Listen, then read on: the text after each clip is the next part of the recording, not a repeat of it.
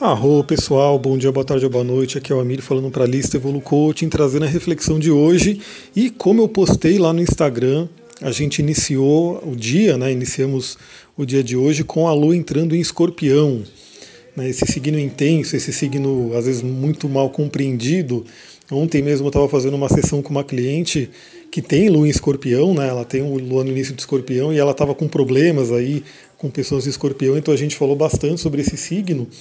E eu quero falar um pouquinho mais, até porque essa é uma lua né, em escorpião que vem aí de um eclipse, né, vem aí de uma lua nova em câncer em eclipse, e que está fazendo nesse momento um T-square, uma grande quadratura, aspectos dinâmicos, como eu coloquei também no post lá do Instagram, que é uma oposição a Urano e a quadratura com Marte e Mercúrio retrógrado. Né, aspectos bem intensos aí, né, juntando com a Lua, que já é intensa. Então vamos falar um pouquinho sobre esse signo, esse momento. É, primeiro que a Lua em escorpião é uma lua tida como uma lua em queda, né, pela astrologia clássica, pela astrologia tradicional, é, e eles têm esses conceitos de dignidades, né?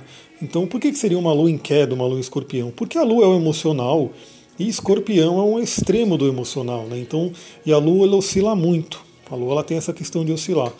Então, a lua em escorpião ela é uma emoção intensa, né? emoções intensas. É, inclusive, uma outra cliente mandou mensagem para mim de sentimentos que estão vindo para ela e aí eu compartilhei com ela também algumas reflexões, porque é, a lua escorpião ela tende a trazer isso. E o escorpião é aquele signo que é, ele vai nas profundezas. Ele é um signo que ele não fica na superficialidade, como eu falei, faz parte. Por isso que eu comentei também, eu coloquei até uma frase do Jung no, no post lá do Instagram, que é aquela questão, né? A gente não evolui simplesmente só pela, né, imaginando luzes ou coisas que o Jung fala. esqueci exatamente como que é a frase. Quer ver a frase? Vai lá no post do Instagram. Mas a gente tem que passar pela dor, né? A gente tem que passar por, pelas, pela escuridão, né? A sombra ela faz parte. Eu fico sempre pensando nisso. É, e o que me salva realmente é a espiritualidade, porque eu vejo tanta coisa ruim no mundo, tanta injustiça, tanta dor, tanto sofrimento. Eu falo, meu Deus, mas por que isso, né? Por que, que isso acontece? Aí eu lembro da árvore da vida que está aqui na minha frente, né, a árvore da vida cabalística, que tudo era unidade, quando a gente estava junto com a fonte, com o Criador, enfim, e quando desceu, polarizou. Né?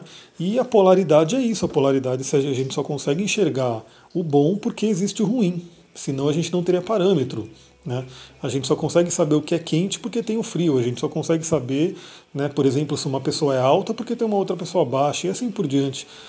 Então eu lembro que infelizmente a gente tem, a gente está num mundo de polaridade. Né, e a nossa meta é sempre ir para uma polaridade, né, para uma unidade, na verdade, integrando esse lado escuro. E realmente é isso, né? É, a gente tem que passar por essas coisas. Quando a gente vê na astrologia, que é uma sabedoria milenar, tem ali o signo do escorpião, tem a casa 8, né, que vai falar muito sobre crises, sobre essa parte da sombra, da escuridão. Se a gente pegar o tarô, que é outra sabedoria também muito antiga, muito interessante assim de se, se usar na vida, a gente tem lá o arcano a torre, a gente tem o arcano a morte, a gente tem é, o três de espadas, por exemplo, o temido três de espadas. A gente tem esses arcanos porque a gente passa por isso, né? E não tem jeito, a vida ela vai trazer coisas que de repente não estão no nosso controle. Aí escorpião às vezes é um signo que gosta muito do controle, mas quando você se prende muito a isso, você sofre. Né? E aí fica aquele escorpião negativo também, aquele escorpião que não evoluiu, que é uma coisa que eu comentei com essa cliente também, né? Que o... tem muita gente que não gosta do signo de escorpião e fala mal e coisa do tipo. E aí duas coisas que eu tenho para dizer. Primeiro que não tem signo bom ou signo ruim, ou signo melhor ou signo pior. Né? É, o que acontece, signos são energias e a pessoa ela, ela vai estar numa oitava daquela energia. Então, assim, ela pode estar numa oitava baixa, um escorpião que realmente não está legal, então, assim, ele está no pior do signo, e ela pode ser um escorpião que está numa oitava alta, que está no melhor do signo, que aí é incrível. E outra coisa que eu sempre falo também: todos nós temos todos os signos no mapa. Né? A gente tem que lidar com todas as energias, então não adianta dizer, né, ah, não gosto de tal signo, aquele signo é ruim, eu não quero saber ele existe em algum lugar do seu mapa. E se você não gosta desse signo por algum motivo, de pessoas desse signo, por exemplo, né, que acontece muito isso, significa que a área da, do seu mapa que está sendo regida por aquele signo não está muito legal. Né? Então você está projetando externamente algo que não está muito legal dentro de você. Então fica de olho. Se você não gosta de algum signo, se você pensa assim, ah, não gosto de pessoas de Ares, não gosto de pessoas de Escorpião, não gosto de pessoas de Gêmeos e assim por diante, pode ser que no seu mapa a área da vida que está sendo regida por esse signo não está muito legal. Então vale a pena dar uma olhadinha ali, dar uma explorada no seu mapa. O mapa é o mundo, tá? A gente pode explorar o um mapa até, vixi, fazer muita coisa em cima dele. Então nesse momento a gente tem aí esse contato com as profundezas, né? Temos aí dois dias e meio com essa energia de lua em escorpião. Então é bem interessante aproveitar, continuar esse trabalho do eclipse. Eu até postei uma, uma outra foto brincando ali também, né? Com muita limpeza, muita calma nessa hora, né? Muito autoconhecimento. Escorpião é aquela oportunidade da gente deixar para trás aquilo que não serve mais e sim, né, para a gente saber o que tem que ser deixado para trás, a gente tem que visitar as sombras, a gente tem que visitar aquilo que de repente não está muito legal. E aí, por exemplo, entra a pedra obsidiana né, no mundo dos cristais. Aliás, fica a dica: é, eu acabei postergando o início do curso de cristais, que ia ser nessa segunda, vai ser na próxima. Então, quem quiser entrar ainda dá tempo, dá para a gente né, falar, trabalhar bastante sobre cristais. E a obsidiana, que está na lista de pedras do curso, ela é uma pedra que ela traz muito isso, né? Ela é uma pedra também, como o signo do escorpião, às vezes não muito compreendida, né? uma pedra que tem gente que não gosta, enfim, não se usa na litoterapia. Isso explico direitinho no curso, né, como é que funciona. Mas a obsidiana tem muito a ver com a energia de escorpião, porque ela é uma, um cristal, uma pedra que traz as sombras e ela não tem medo, ela não passa a mão na cabeça. A obsidiana, quando você decide trabalhar com obsidiana, você tem que estar preparada aí para lidar com o que vai vir. Tanto que os antigos eles tinham aquela prática do espelho negro e alguns dos espelhos negros eram feitos com obsidiana. Então imagina que é, você fica encarando um espelho negro, um espelho de obsidiana na, na, no umbral, né, tipo na umbra, no, no quarto escuro, só com a chama de uma vela refletindo e você vai ficar encarando aquele espelho, né? E você vai enxergar coisas em você que são as sombras, né? Então assim, vai ter que lidar com isso. Então a obsidiana, eu não, não recomendo também o trabalho com ela de uma forma indiscriminada, você tem que conhecer sobre cristais, tem que estar bem para poder trabalhar com ela, mas ela é uma pedra que traz muito essa energia de escorpião para você poder saber o que você tem que se livrar. E aí, pegando os outros aspectos, né, a gente tem a oposição com Urano, então Urano é aquele libertador, então traz esse tema novamente, então você tem que visitar suas sombras, e ver o que, que você tem que se libertar, do que, que você tem que se libertar, o que, que tem que ficar para trás. E temos aí as quadraturas ali com Marte e Mercúrio que está retrógrado. Mercúrio retrógrado, ele vai convidar todo mundo a revisões, a olhar para dentro, né, a ver o que está acontecendo dentro de você. Eu já dei as dicas aí de Mercúrio retrógrado, né, você trabalhar sua comunicação, seu pensamento. Esse Mercúrio retrógrado ele está em conjunção com Marte, como eu falei, pode trazer uma energia de raiva, né? tem que saber trabalhar isso, entender, identificar em você. E ele está em Leão, Mercúrio, né? então traz essa questão da nossa autoimagem, o nosso alto valor. Né? Então é, é ver se, por exemplo, como que você se comunica, né? Você é uma pessoa que tem um valor, reconhece o seu valor e consegue comunicar isso de uma forma benéfica para todo mundo, ou seja, um leão positivo, ou você está mais no ego, né? A gente fala muito do ego hoje, o Eckhart Tolle tem um livro inteiro falando sobre isso. Então é o momento de revisar. E aí ninguém de fora vai falar isso para você, é você olhando para dentro e refletindo e buscando essa energia. E o Mercúrio vai voltar para Câncer, né? Então assim, aí a gente tem essa questão também do, da nutrição. Mas quem quiser ouve lá o áudio de, do Mercúrio retrógrado para entender, entender melhor. Então no dia de hoje a dica que eu dou, né? Então para aqueles que têm cristais você pode fazer uma meditação, por exemplo, com um quartzo fumê, né, que ajuda também a entrar nas sombras.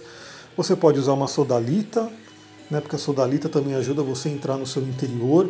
E para aqueles que tiverem, né, e tiverem já o hábito de trabalhar, você pode meditar um pouquinho com uma obsidiana e perguntar para a obsidiana, falar, me mostre o que, que eu tenho que mudar. Me mostre o que, que eu tenho que aprender, o que, que eu tenho que me livrar, né, do que, que eu tenho que me libertar e aí esteja preparado para ver o que, que, vai acontecer. Lembrando que o cristal é, ele atua de várias formas, né? Então assim, você pode sim, claro, ouvir uma voz no seu interior, como se fosse o cristal falando, e o cristal fala faça isso, faça aquilo. Isso pode acontecer, mas muitas vezes o cristal ele vai atuando no universo. Então, é você fazer essa meditação e se sintonizar, ficar ligado aí com o que está acontecendo na sua vida. Porque a vida vai trazer para você, em termos, né, uma comunicação simbólica, aquilo que você pediu, aquilo que você perguntou. Então, se você sentar para meditar com um quartzo fumê, com uma sodalita, com uma obsidiana, enfim, ou com os três juntos, né, ou com dois cristais, combinar cristais também é uma arte bem interessante, é, fica de olho em como é que vai se desenrolar, né, o que, o, que o universo vai trazer para você nessas situações.